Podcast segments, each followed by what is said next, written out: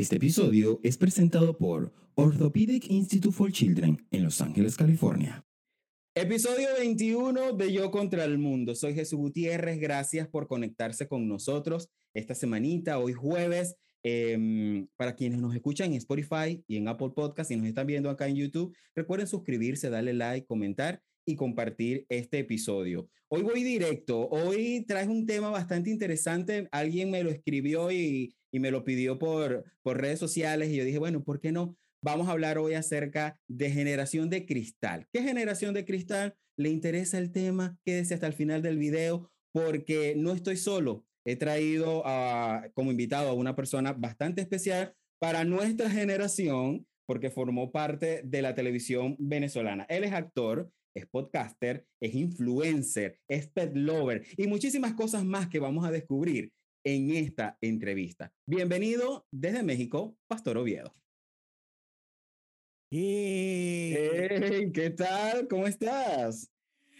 Bien, tengo demasiadas definiciones. Qué influencer. Hice la tarea, hice la tarea.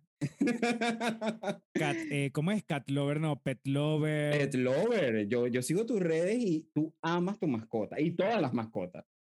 Sí, amo a todas las mascotas. Em, Y tengo dos, pero quisiera tener más. Quisiera tener más perros o más gatos. O quisiera tener un ave ahora. Ah, las mira. aves es delicado. Tiene que ser Es un ave tema que- delicado. Que haya nacido en cautiverio y que entonces no tenga no tenga ningún background de esos de que lo Guau. atrapaste y te lo No, no, no, no, no. No como que, como, no como que vi- viviste en Falcón y agarraste uno en el estado Falcón, tú lo agarras y ya te lo llevas para tu casa. No funciona así. No, no, yo quiero uno que por, cas- por cosas de la vida, lastimosamente, sea un ave que, que, bueno, que necesite un cuidado especial y que no, Eh, que no sea un ave que necesite estar eh, suelto en la naturaleza. claro. Oye, ¿en qué parte del mundo andas? Cuéntame cómo te trata la vida. Estoy en México desde hace seis años, este, mm, Ciudad de México específicamente. Antes, digo Ciudad de México porque hay, hay mucha gente que dice, le llama DF. y DF, digo, ajá. Bueno, ya es como, decirle DF está como pasado de moda. Ahora, ahora se llama Ciudad de México, nada más. Y, y estoy aquí desde hace seis años. Ya, ya tengo un montón de tiempo que no veo a mi familia porque Wow. yo llegué en final, final de 2015. Yo llegué casi que terminando el año 2015, veintitan- veintitanto de diciembre. Y fui en 2016 a verlos dos veces, fui en el año, y ya de ahí para acá no he visto a nadie. A mi hermana que vino hace como dos años, hace, ju- sí, el año antes de la pandemia, este, y a mi mamá y a mi papá, a nadie más he visto. Nos vemos. Wow, qué duro, qué duro. Yo voy casi a tres, yo estoy acá en Boston ahorita y, y casi tres años y, y es duro, ¿no? Es duro. Y aquí va mi siguiente pregunta, de las de tantas que te tengo en, la, en, en este episodio. Si te diera una hora para regresar al pasado y revivir un momento en RCTV, ¿cuál momento sería? Solo tienes una hora, ese es el tiempo, tienes un límite. em, revivir un momento de un momento de una hora, ¿no? un momento de una hora, algo que te sucedió que tú dices, mira, me gustaría regresar y volverlo a vivir. Yo regresaría al, a mi primer día de grabación. Mi primer día de grabación, mi primer día de grabación eh, en estudio. Para mí fue especial, no sé por qué, y de hecho nunca lo había pensado, ni siquiera lo había pensado. Ah, para mí estar en el estudio tenía una magia distinta a estar en exteriores. Entonces no sé, no sé por qué. y ese primer día me imagino lleno de, lleno de emociones, de, ¿sabes? De ese exciting que, que, oye, estoy aquí, le estoy grabando, sueño Sí, hecho realidad. era un sueño hecho realidad, era una cosa yo no me la estaba creyendo todavía porque para empezar yo entré en televisión con un personaje casi protagónico y yo, yo no sabía lo que venía después de mi, después de arrancar ese proyecto. Yo creo, yo lo que soy ahorita, o bueno, lo que ha sido gran parte de mi carrera definitivamente ha sido después de aparecer en, la pantalla de RCTV. Sí, yo le debo demasiado a José Simón Escalona y a toda la gente que, que decidió apostar por mí en RCTV. Y después de ese momento me cambió completamente la vida porque yo incluso antes de la primera telenovela que hice, yo había trabajado en televisión, pero en Sony. en Sony, en televisión. Y a mí nada me cambió la vida como RCTV, ni siquiera Sony. Es que ahí fue donde te vimos como que el boom, te, te, conocimos, nos enganchamos contigo y por eso dije al principio formó parte de, no, de nosotros porque este, yo no, no voy a, entrar en temas de edades, pero yo creo que yo estaba como adolescente cuando te empecé a, eh, comencé a verte en ese primer personaje y, ahí quedamos enganchados con tu talento y con, todo y con tu trabajo. Todo el mundo es adolescente si me vio en pantalla en algún momento. Si tú me viste en pantalla, tienes que ser adolescente porque ni de mi edad ni mayor que yo creo que me Totalmente. Pastor, a propósito del tema, yo te invité para hablar de generación de cristal. Voy a entrar rapidito.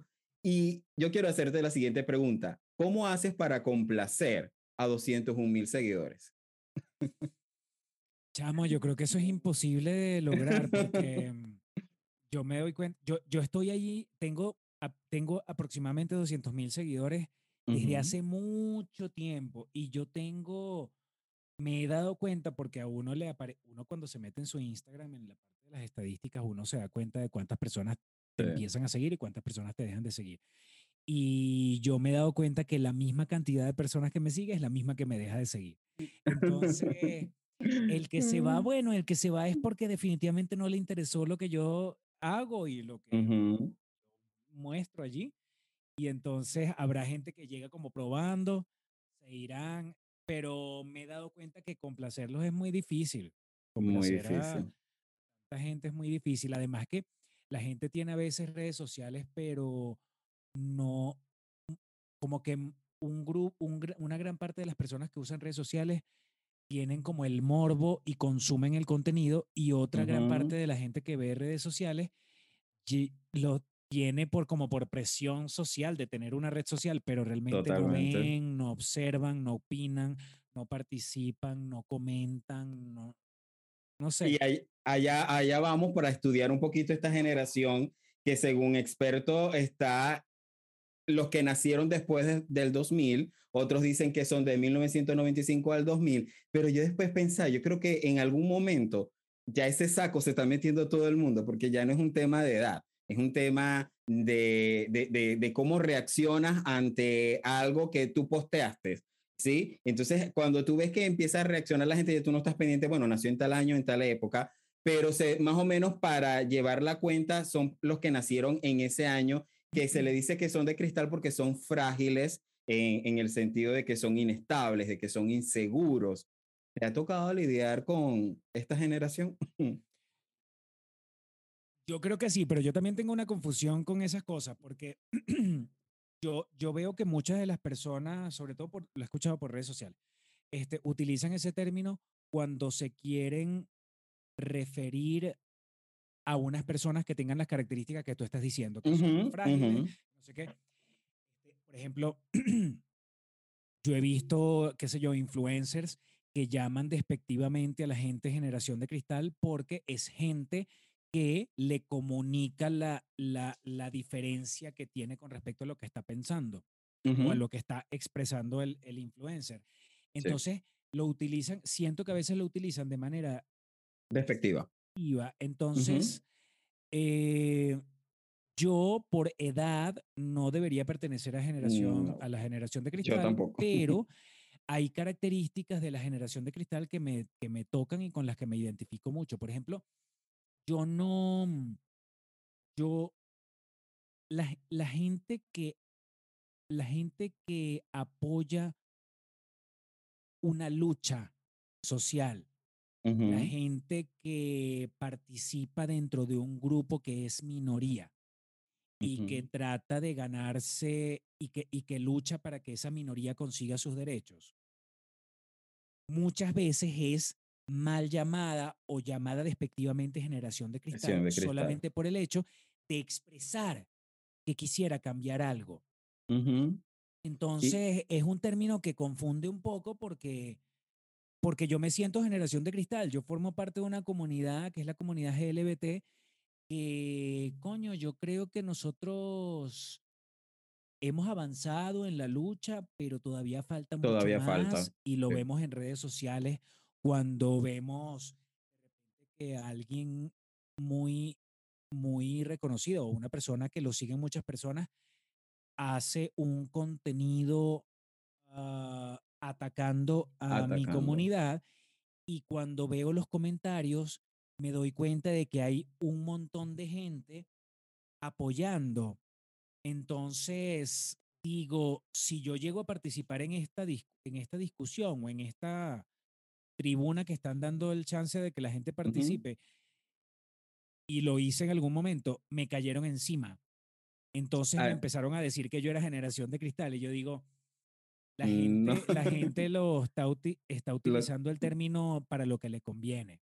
Exacto. Para, para, de, para, para atacar a gente que defiende una causa, una lucha, o, o para, mm, sí, para disminuir a un grupo de personas. Y, no, y no es así. Hablando acerca de, de esos comentarios y cuando entras a, a este post y ves lo que la gente está escribiendo, yo a veces me doy cuenta que una de las características de esta generación es la falta de empatía.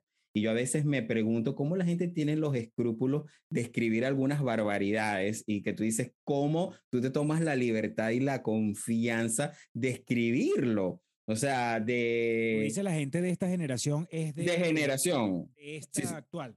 De esta o sea, digamos, de, de, de, mi generación, cuarentones. Exacto, exacto. Exacto, no, y a veces no, no, no tanto, no, no tan cuarentones, pero digo que tienen esa libertad, no tienen como un filtro, ¿sabes? Y yo puedo agarrar mi, solamente agarré mi teléfono, comencé a escribir y no tengo empatía con lo que está pasando, por ejemplo, con la comunidad. Eh, yo también pertenezco a esta comunidad y, y a veces la gente escribe y dime si son religiosos ni hablar, ¿no? O sea, se escriben y que dice y dice, yo, por allá, aquí abajo en alguno de los videos, ustedes pueden ver, hay un señor que me dejó un testamento que me envió hasta para el infierno de ida y vuelta, con pasaje comprado y todo. Entonces yo digo, ¿cómo? Y, no te conozco, o sea, y tú te estás tomando esta, no hay empatía, no hay esa, ¿sabes?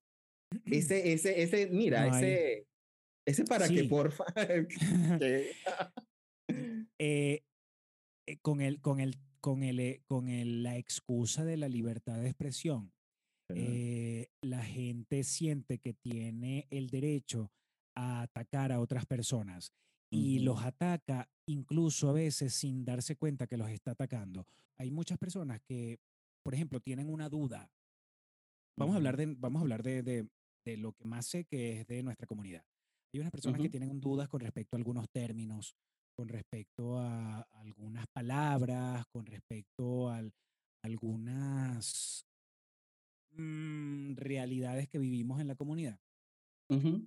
En vez de preguntarlo de manera respetuosa, es decir, ponerse el corazón en la mano, ¿verdad?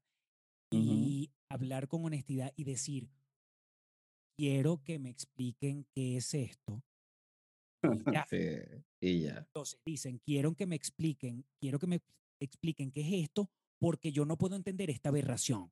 Dicen, mames. o sea, tu pregunta tenía que ser una pregunta sin juicio. Tú no puedes hacer una pregunta y de una vez decir, porque de verdad, esto es una aberración. Una aberración. sí, sí, pana, no. Porque ahí está, estás demostrando que tú lo que quieres es armar, armar tu peo y permitir a todas las personas que comenten en tu, en tu publicación que piensan igual que tú. Sí, es así, totalmente, ¿no? Y sobre todo cuando hay situaciones muy vulnerables. Yo he visto posts porque hay gente que, ajá, postea una situación muy, muy, muy triste que le esté pasando y tal vez lloró o tal vez se, se abrió tanto porque quería desahogarse y la gente a veces no tiene empatía con nada de eso no tiene, no tiene, no tiene ese filtro que necesitas como, ¿sabes? mira, mídete para, para, para escribir. Otra de las características que, vamos, eh, a que, que tiene esta generación, que según lo que investigué, poco interés por la, por la lectura y la cultura. Te han, te han insultado o te han escrito así barbaridades con errores ortográficos. que tú digas, y que tú digas, vaya a estudiar y luego vienes y me escribes. Sí, pasa cada rato. Yo, yo creo que también es como una característica de los haters. este, los haters, yo creo que a para mí la, la, explicación tiene que ser que a propósito escriben mal. como también porque nadie puede ser tan, ignora tan ignorante, ¿no? es como, es como una manera de escudarse, de decir, yo quiero que de alguna manera nadie sepa que soy yo el que está escribiendo detrás de este perfil que tiene cero publicaciones y cero seguidores. Es un perfil falso donde no pongo una foto mía, sino que pongo una foto de un animal o una, una caricatura, lo que sea. Y necesito escribir mal de manera que no exista ninguna conexión con respecto a la persona que soy. Entonces, por eso yo a veces pienso que los haters escriben mal a propósito, porque honestamente... Sí, porque hay palabras que tú dices, coño, o sea, no, no es posible. Sí, no es posible. Aunque sí me he dado cuenta que hay muchas personas que quieren este, ofenderte y escriben mal y sí se les nota mucho ya ni siquiera es porque cambian una S por una C y una cosa, sino que efectivamente hay un, hay un mal uso en el tema de las comas, de los puntos, y que, y que mm, demuestra también que tiene mucho que ver lo que están opinando, porque tiene que ver con ignorancia, tiene que ver con falta de estudios, tiene que ver con falta de, de, de lo que tú dices, de empatía. Y, y, además escribir detrás de una cuenta que no tiene seguidores y no tiene publicaciones y todo eso, entonces también ya a veces da flojera hasta guindarse con esa gente. Hay gente con la que efectivamente sí es sabroso guindarse. Sí, y, sí. Es con, y, es con una persona que escribe de verdad desde una cuenta personal, que, escribe desde una cuenta real.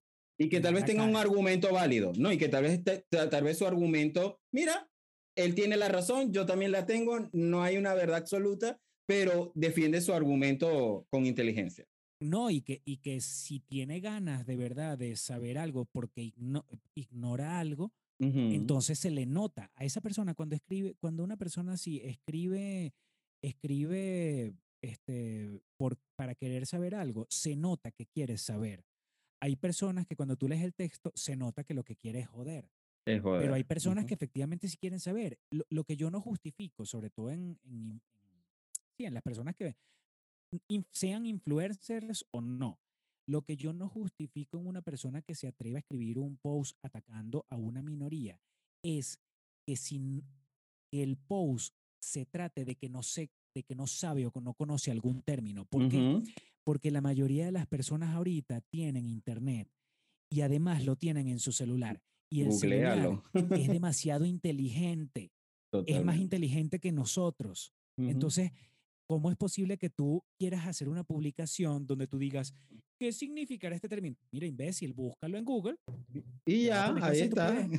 Totalmente.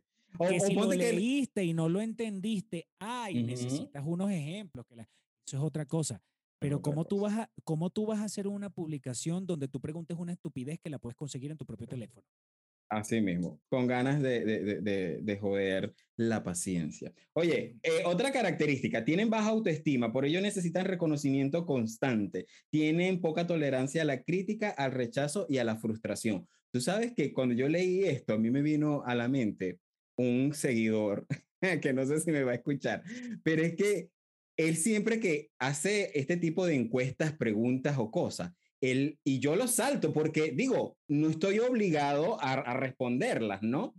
Y, y, me dice, ¿por qué no respondiste mi encuesta? ¿Por qué te estás saltando mi historia? ¿Por qué no está? Y, y tal vez lo que está preguntando es, ¿les gusta más mi cabello largo o mi cabello corto? Y yo, y yo me quedo así, pero es que yo no estoy, no tengo la responsabilidad, no estoy obligado a, a responderla. Claro, hay, hay, hay cosas que, hay cosas que entiendo que se, que se pregunten, pero hay cosas que no hace falta preguntar. Hay cosas que la respuesta está en Internet y la mayoría de las personas ahorita tienen, si no es una computadora, por lo menos tienen un, un teléfono celular. Entonces, esas características que dices, poca o baja tolerancia la frustración. Y eso, A la crítica. a la crítica, de repente es cierto, pero es algo en lo que no puedo participar porque no tengo tantos conocidos que sean como de esa generación. Ok, ok. Sí, pero hoy en día, este, o sea, lo, lo, lo, lo vemos, la gente está también como que, eh, sabes, quiero dar, quiero abrirme para que ustedes entren a, a, a opinar de, de, de, mí. Y yo, yo estoy pensado, yo, ¿será que esto de la generación y, de estar nosotros tan abiertos a, a, exponer nuestra vida ya venía preparándose con las redes sociales. Porque digo, la gente siempre está esperando una reacción. Empezó Facebook con el corazón, luego vino el comentario, luego vino el likes y, y todo esta es, y ya ahora no tienes una sola reacción, ahora reacciona a las historias y tienes seis, siete reacciones. O sea, constantemente nos están como programando para reaccionar a lo que la gente publica. ¿Y tú crees que esto viene a raíz de eso o tiene algo que ver o nos están mal acostumbrando? La tú dices la poca tolerancia a la crítica. A la crítica y, a la, y, y el, el, estar el constantemente preguntándole a la gente, eh, el llamar la atención, ¿sí? Porque vemos que no quieren ser rechazados, no quieren ser, eh, simplemente quiere, quiero que participes de mi, de mi Instagram. Por eso te pregunto si mi cabello te gusta más verde o azul, o si mi cabello te gusta más largo o corto. Sí, puede ser que tenga sentido, o sea, tiene sentido de que tengan uh -huh. que ver una cosa con la otra, porque las redes sociales es algo relativamente nuevo. O sea, creo que la primera que conocí fue Facebook y uh -huh. debe haber sido por lo menos en 2008, 2007, algo así, ¿no? no ya, no, no sí, puedo ni siquiera recordar cuándo empezamos con el Facebook. Uh -huh. Pero sí, y, y, la gente que haya nacido en esa época o que, o que era mucho más joven cuando empezó el Facebook, este, debe, debe tener esta, este tipo de interacciones en las redes sociales, debe formar parte de su crecimiento y de su desarrollo. Entonces, sí. es eso. Y a, nos, a todos nos pasa, yo creo que los que somos más adultos también nos pasa, pero nosotros vivimos, la, vivimos el cambio. Entonces, no, para nosotros no está tan internalizado el tema de la aprobación en redes sociales. Uh -huh. O sea, nosotros sí, sí. quizás podemos, quizás podemos sobrellevar un poquito mejor eso, pero un chamito que cuando nació Facebook, eh, cuando se creó el Facebook, tenía, no sé, 6, 7 años, ya cuando llega a los 10, 12 años, el, el tema de cuántas respuestas recibió, sí. cuántos likes recibió, cuántas veces compartieron su, uh -huh. su contenido, debe ser una cosa que te puede tra traumar. Eh, lo vimos, no sé si, si viste el documental de Social Dilemma en Netflix. Ah, eh, había un caso así de la niña sube la foto y le dicen estás gorda, estás fea, estás tal, y de repente ella borra la foto y, y, le coloca un filtro y ahí la gente le dice, estás linda, te ves muy bien, ahora sí está chévere.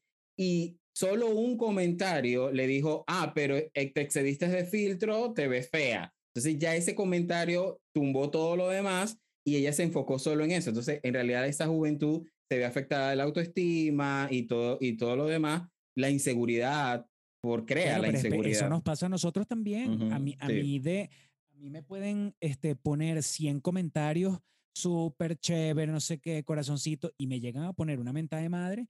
Y lo más seguro es que esa, esa menta de madre sea la que me pegue y con eso me va a dormir. Sí, sí, es verdad. Sí, es verdad. Algo que yo, yo, yo he notado de esta generación es que opinan sobre todo. Ellos saben de plantas, ellos saben del clima, ellos saben de animales, ellos saben de política, saben de todo y quiero opinar de todo y tienen la potestad, ¿sabes? Sé de esto y voy a, a escribirlo, aunque vaya a decir una barbaridad. Yo creo que es por la misma cosa de las redes sociales. Cuando tienes una ventanita para, cuando tú te creciste, ya sabiendo que tenías una ventanita para, para hablar en cualquier lado donde te dieran el chance, que por lo general en las redes sociales es así, tanto en Facebook como en Instagram, en Twitter, uh -huh. es una ventana para hablar. Entonces yo me imagino que dices, yo tengo permiso para hablar de lo que sea, de donde sea. Entonces uh -huh. no tienes ese filtro. Quizás nosotros los, los más adultos uh, puede ser que le paremos un poco más al tema de, mira, yo no me voy a meter en este peo porque yo no sé nada sobre esto. O yo no quiero meterme en este peo. O sea, o, o, o ya, yo creo también que cuando uno se va convirtiendo más adulto le importa un poco le, le importa, uh, sí importa lo que digan de ti. Y hay otra etapa en la que ya te deja de importar.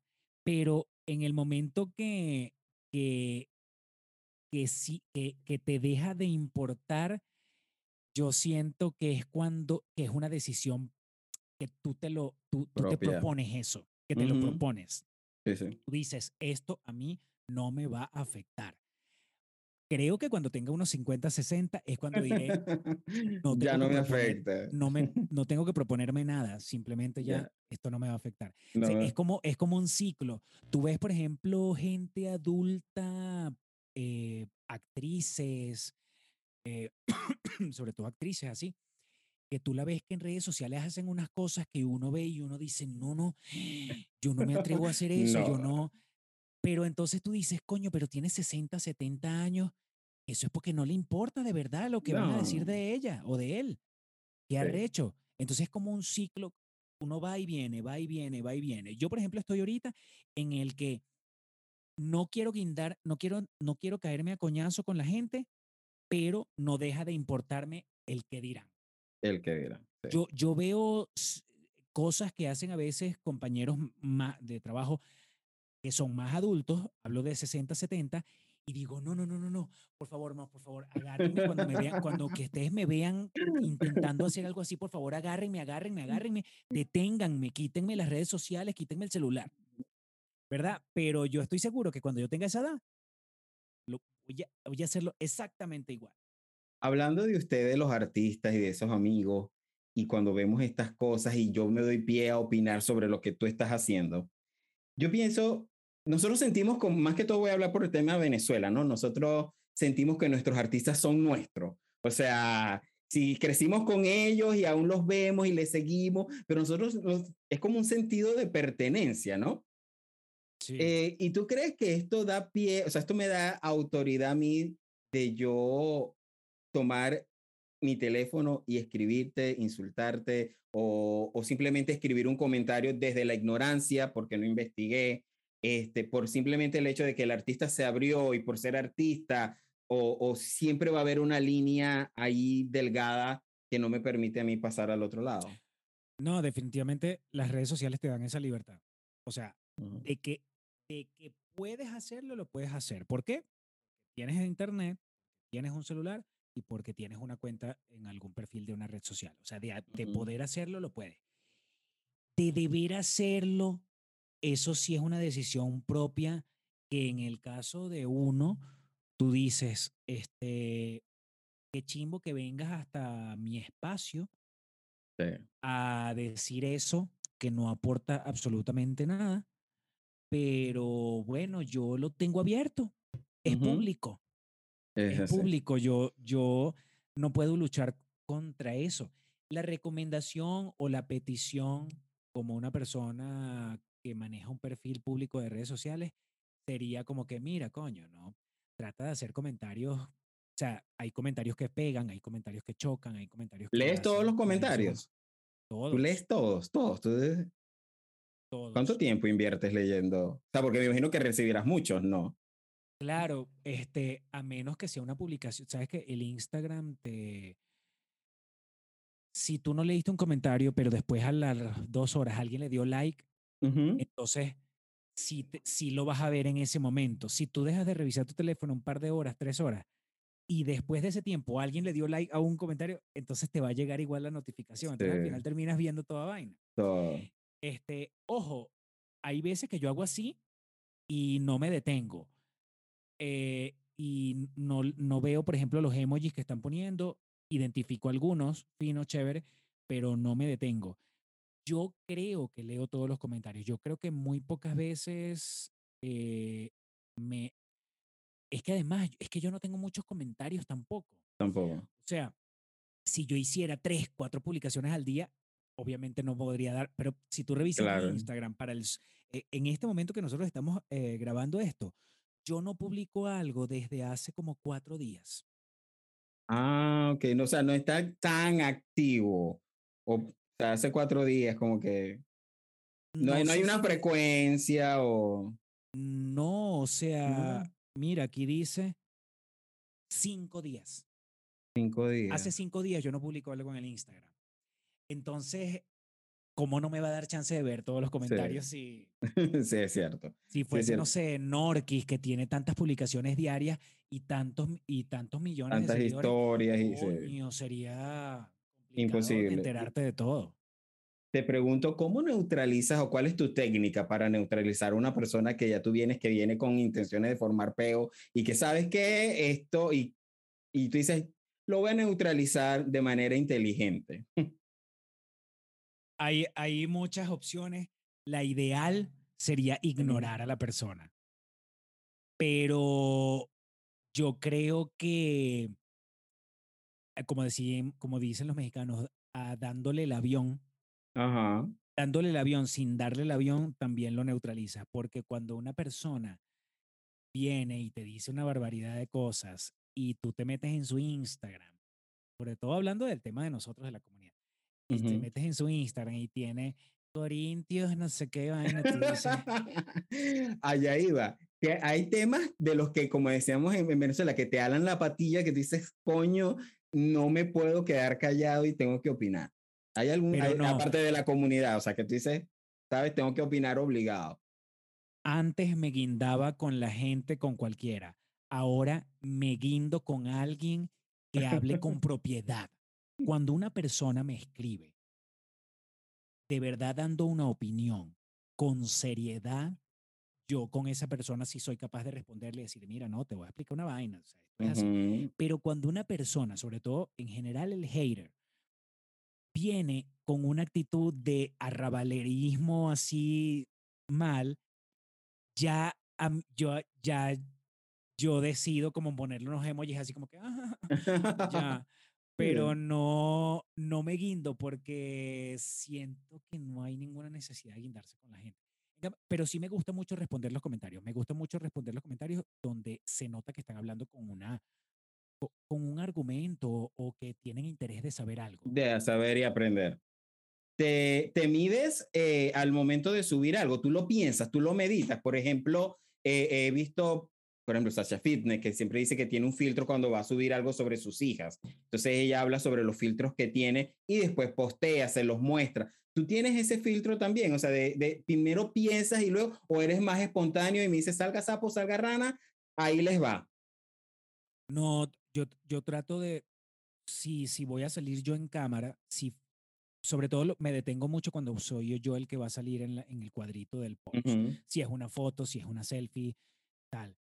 Este, ya me está pasando a esta edad que, coño, trato de, de que no salir tan demacrado. Ahorita, por ejemplo, no es que me tomo una selfie en la calle y ya voy y la posteo.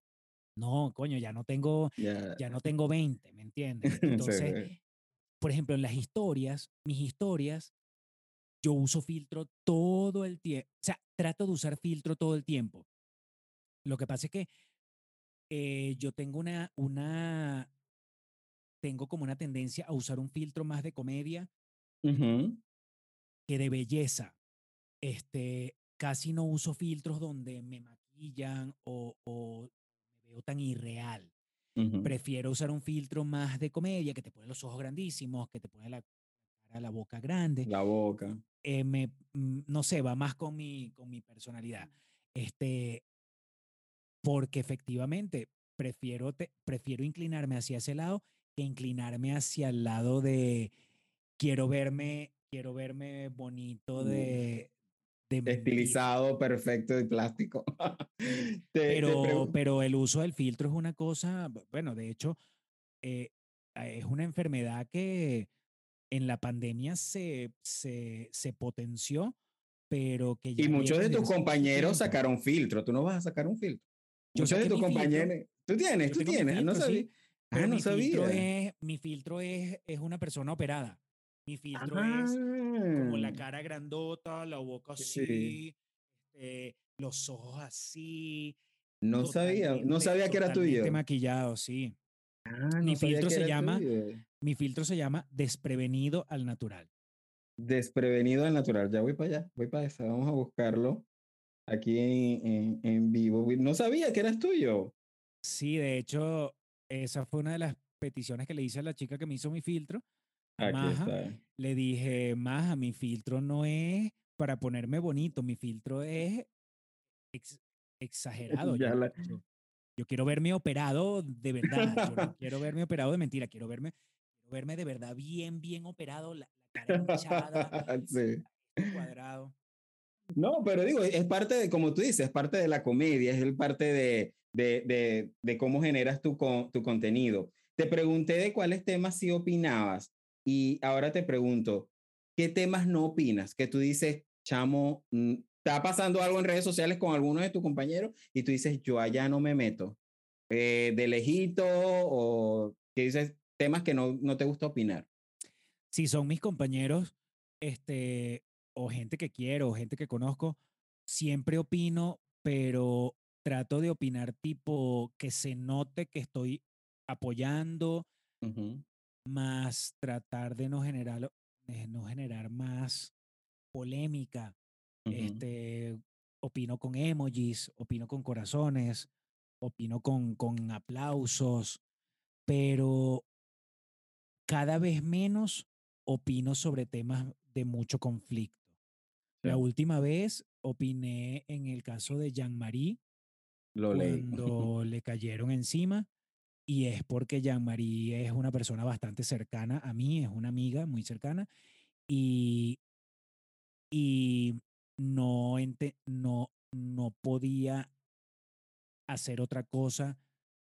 em, Pero tu comentario generó reacción. Yo vi casi mil y no sé si sobrepasó. Yo llegué hasta mil donde yo dije, ya no voy a seguir leyendo, pero la gente reaccionó a tu la gente a tu reaccionó y comentario. reaccionó, reaccionó muy mal porque, porque la gente lo que quería era ver a Jean-Marie muerta. Sí. La gente, la quería ver a Jean-Marie en una cruz. Entonces, eh, me parece muy loco porque si la tuviesen de frente, a mí me daría miedo porque la gente escribía con una violencia Total. que yo decía, en realidad lo que quieren es la muerte de Jean-Marie, así literal. No es que, sí. ay, que quieren verla, que quieren verla que se sienta mal, no. La manera de escribir de la gente era, te quiero muerta. Así. Muerta. Y yo decía, no vale, esto no puede ser verdad, esto no puede ser real que, que la gente sea capaz de escribir eso. Pero bueno, así son las, ahí están. las- Así son. los teclados tienen todas las letras, o sea. Y solo falta alguien para que oprime, escriba y send. Te iba a preguntar. culpándola, culpándola, culpándola, Total. haciéndola, haciéndola responsable por la muerte del presentador venezolano. Ujú, Y yo decía, se nota también mucho que la gente está muy, tiene una carga muy, está muy contenida, está muy agarrada con, Total. con, to- con toda la mierda que tiene en la cabeza y necesita descargarla en algún lado. Entonces, el, al- el llegar a culparla de la muerte de este pana era como, Eh, ustedes, no, ustedes lo que son son un- una cuerda de loco. de locos. Hablando de, ese, de, de- de esa reacción y de ese caso en particular, nace el término cancelación o le llaman otros cultura de cancelación, viene también pegado a, a generación de cristal y es ese, exactamente ese grupo de personas que hace este ruido y este boom para retirarle el apoyo a un artista. ¿Has sido víctima de la, de la cancelación o todavía no te ha tocado? Yo, a, a nivel de, mm, de un evento puntual, nunca me ha pasado. Ok. Nunca me ha pasado, no, todavía no he cometido algún error así que sea tan criticado. Este, yo creo que a mí me cancelan todos los días por lo menos 250 personas, que es lo que pierdo diario de. ¿Te, te has perdido seguidores por ah, las publicaciones de la comunidad? Es- Sí. es- son las veces donde ya yo estoy preparado para que cada vez ten- tenga menos seguidores. Tengas menos. Las publicaciones sobre la comunidad le, le duelen mucho a la gente, le, le, le afectan. Sí, sí. la- las publicaciones donde uno pone una bandera de, de nuestro arcoíris y eso Ujú. sí afecta muchísimo, muchísimo a la gente.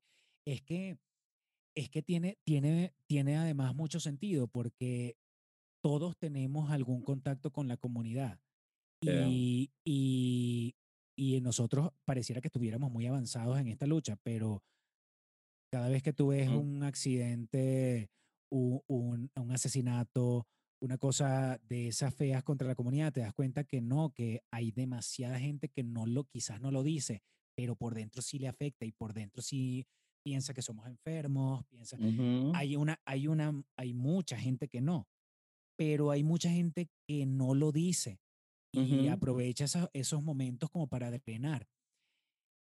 Y es, yo siento que es casi imposible que un individuo vivo en esta época no tenga algún ser querido o sea familiar o, no, que sea de la comunidad. Y Indirectamente, cuando hace ese tipo de comentario, le estás hiriendo a él también, que supuestamente quieres y amas. Y entonces, entonces eh, eh, es imposible que tú no tengas contacto con gente de la comunidad. Y segundo, que es imposible que no te afecte en algo, para bien o para mal, una publicación que veas. Si tienes, tus, si tienes tus, tus misterios y tus rollos no resueltos en tu cabeza, te afecta hacia el lado negativo. Pero, pero de alguna manera te va a afectar. A todo el mundo lo afecta, para bien o para mal, pero casi nadie es neutral con eso.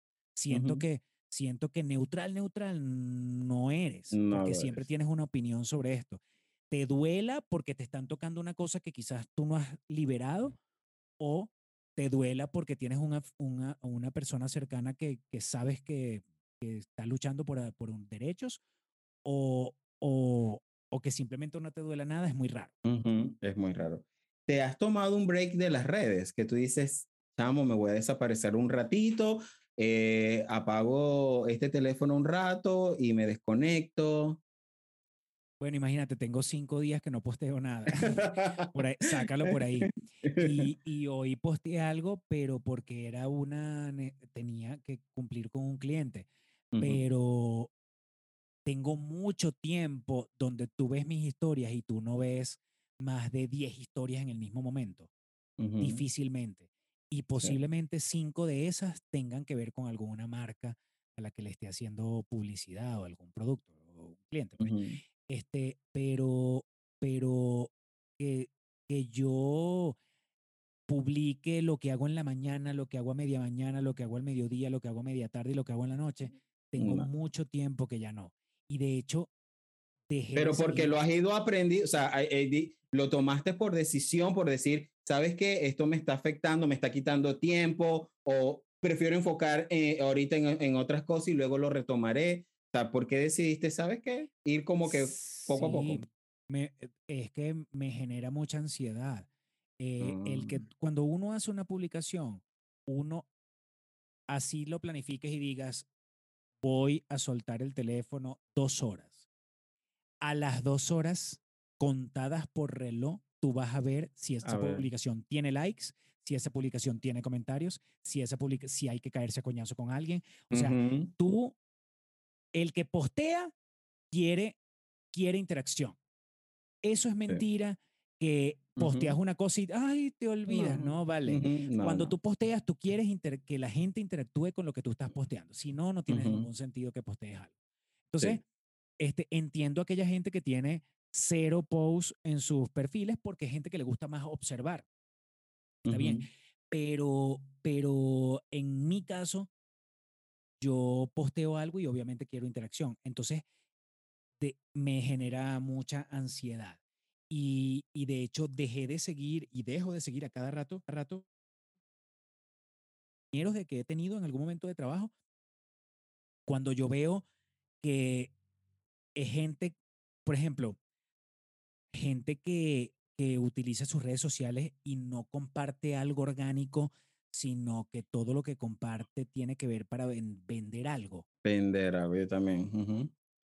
O que, o que, o que me quieres contar el minuto a minuto de tu vida. Del día a día.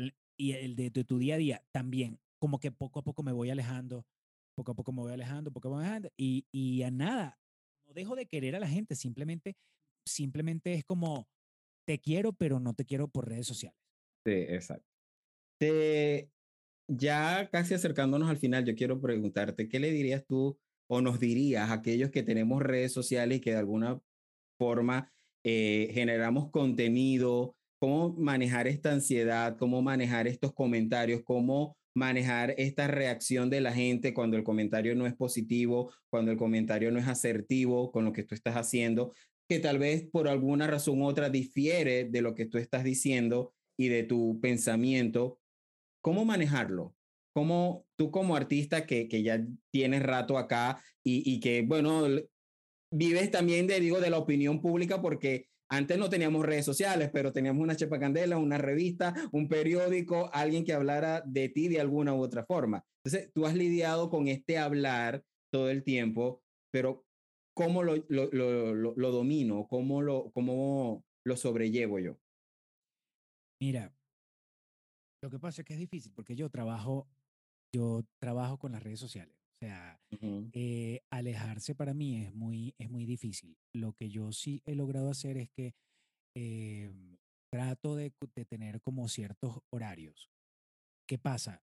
Yo estoy sentado en mi computadora todo el tiempo, que si editando, grabando, lo que sea.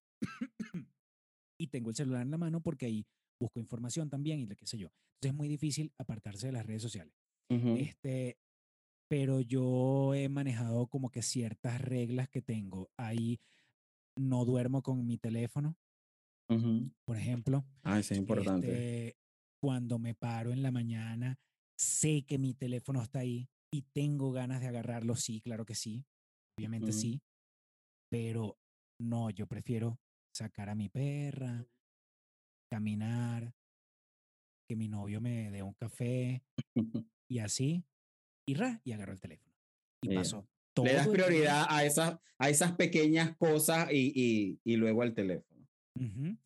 Pero incluso el proponerse dejar el teléfono al lado también genera ansiedad. Entonces, Totalmente. yo creo que cada quien tiene que buscarse su propia manera de, de llevar esto, pero coño, es muy difícil. Si trabajas con redes sociales, es difícil. Eh, habrá que consultarlo con un especialista, porque cuando no trabajas con redes sociales, yo estoy seguro que es mucho más sencillo. Porque, porque tú no estás esperando respuesta de nada, tú no estás... Tú lo que quieres en todo caso es enterarte de los chismes. Y ya. o, o, de noticias, pues, sí. Pero, pero cuando trabajas con las redes sociales, cuando tú tienes que publicar y mencionar a otra gente y que esa gente, que tus interacciones dependan de que a ti te vuelvan a contratar, este, coño, es complicado. Es difícil, es muy difícil. Difícil, así que una técnica, mira, chamo, no sé, la gente que, que mediten, que no sé, yo no sé. Yoga. sí. Hagan deporte, por lo menos. Ok, usen las redes sociales bien, ok, pero bueno, aparte de eso, vayan a un gimnasio, véanse una película un día. Este, si, si van a ver una película, traten de ver la película y dejen el teléfono un rato al lado. No graben la película. en el cine, por favor. Ay, ese es el tema para, para, para otro episodio. Pastor, rica conversa, pero yo no quiero que te vayas sin que respondas un jueguito. 10 preguntas rápidas con respuesta rápida. Lo primero que se te venga a la mente, si quieres justificar, puedes justificar eh, con algo breve, pero es velocidad. Vamos, ¿estás listo? No, pero ajá. Ajá, dale, te toca. ok, ¿tacos o arepas? Ajá. Tacos, qué bolas tengo yo. Una novela. De televisión. Ajá. Por estas calles. Un olor que no soportas el, el anís. El anís. El, el, licor, o sea. No, eh, el grano. El grano, la semilla, la semilla. Ah, es verdad, no lo había pensado. Un sabor. Que me guste. Que te guste un, un sabor. Chocolate. ¿Has bloqueado a un artista o un influencer? Uf. Bastante. Un lugar donde no volverías. Dices, aquí no regreso.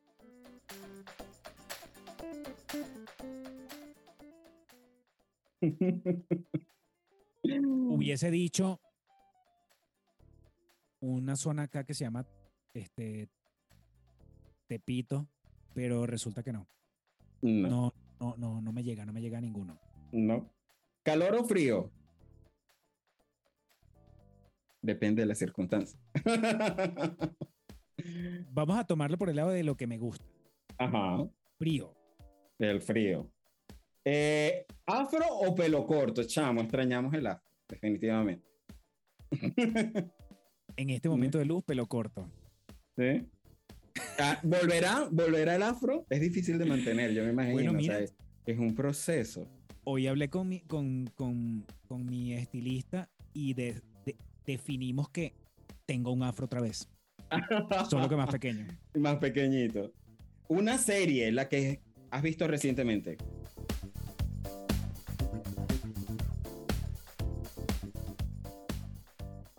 Mi amor, ¿cuál fue la última serie que vimos que me encantó?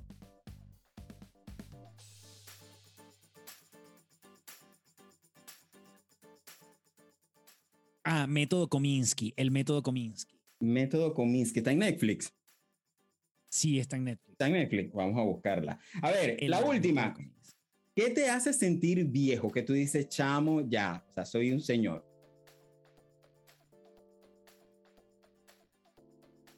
No, no vas por la calle y que te digan, señor, pase adelante. no te pasa. Mira, no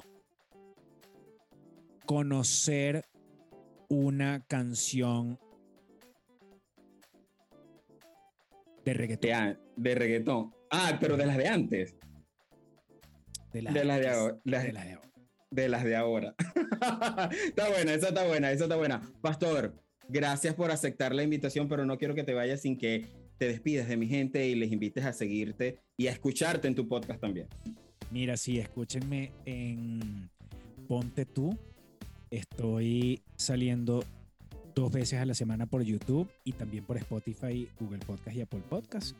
Eh, estoy con mi compañera que se llama Mayra Dávila, mi amiga de toda la vida. Es un, es un programa. Es un programa donde somos dos amigos comentando las cosas que nos pasan del día a día y las cosas también de actualidad. Donde es un espacio donde ustedes no van a aprender absolutamente nada. Entonces, ahí se los dejo. Y, y mm, nada, síganme por mis redes sociales, arroba Pastor Oviedo. y, y- y- y sean suaves, sean dóciles, tengan empatía con Pastor. No, bueno, este, traten de escribir por lo menos con, sin errores ortográficos. sin- o algo. Sí, o algo, se les pide, se les quiere, por favor. Pero Amiga, mira, no, de verdad que, de verdad que si me siguen, si me siguen por redes sociales, espero no defraudarlos. No, se vale. vayan al- al- los días que me empiecen a seguir. Entonces, ah, gracias por, esta, por este espacio, Jesús. Gracias por, por, por tener tú también este espacio donde le permites a la gente que opine sobre ciertos temas que a veces, o sea, a mí me parece esto un poco polémico. y Ujú. Entonces, espero que la gente no se haya aburrido. No, no, no creo. No, eh, de verdad que tremendo invitado. Este, estoy complacido. Gracias. Yo tenía miedo de que dijeras que no, pero gracias por, por aceptar la invitación. No, pero a mí me da risa porque cuando tú me dices generación de cristal, yo digo, ya va, ya va. Eh, Cuando yo veo que la gente habla de la generación de cristal, yo, debería yo debería pertenecer a la generación de cristal, pero es que yo no tengo la edad. Entonces, estaba como, tengo yo cosas de también- sí, que sí, que no. Que sí, que sí, que no. Yo también estaba en, en esa disyuntiva. Bueno, Pastor, gracias por aceptar la invitación. A ustedes, amigos, recuerden suscribirse, darle like, comentar y compartir este episodio. Y nos vemos la próxima semana en otro episodio de Yo contra el Mundo. Chao, chao. Thank you.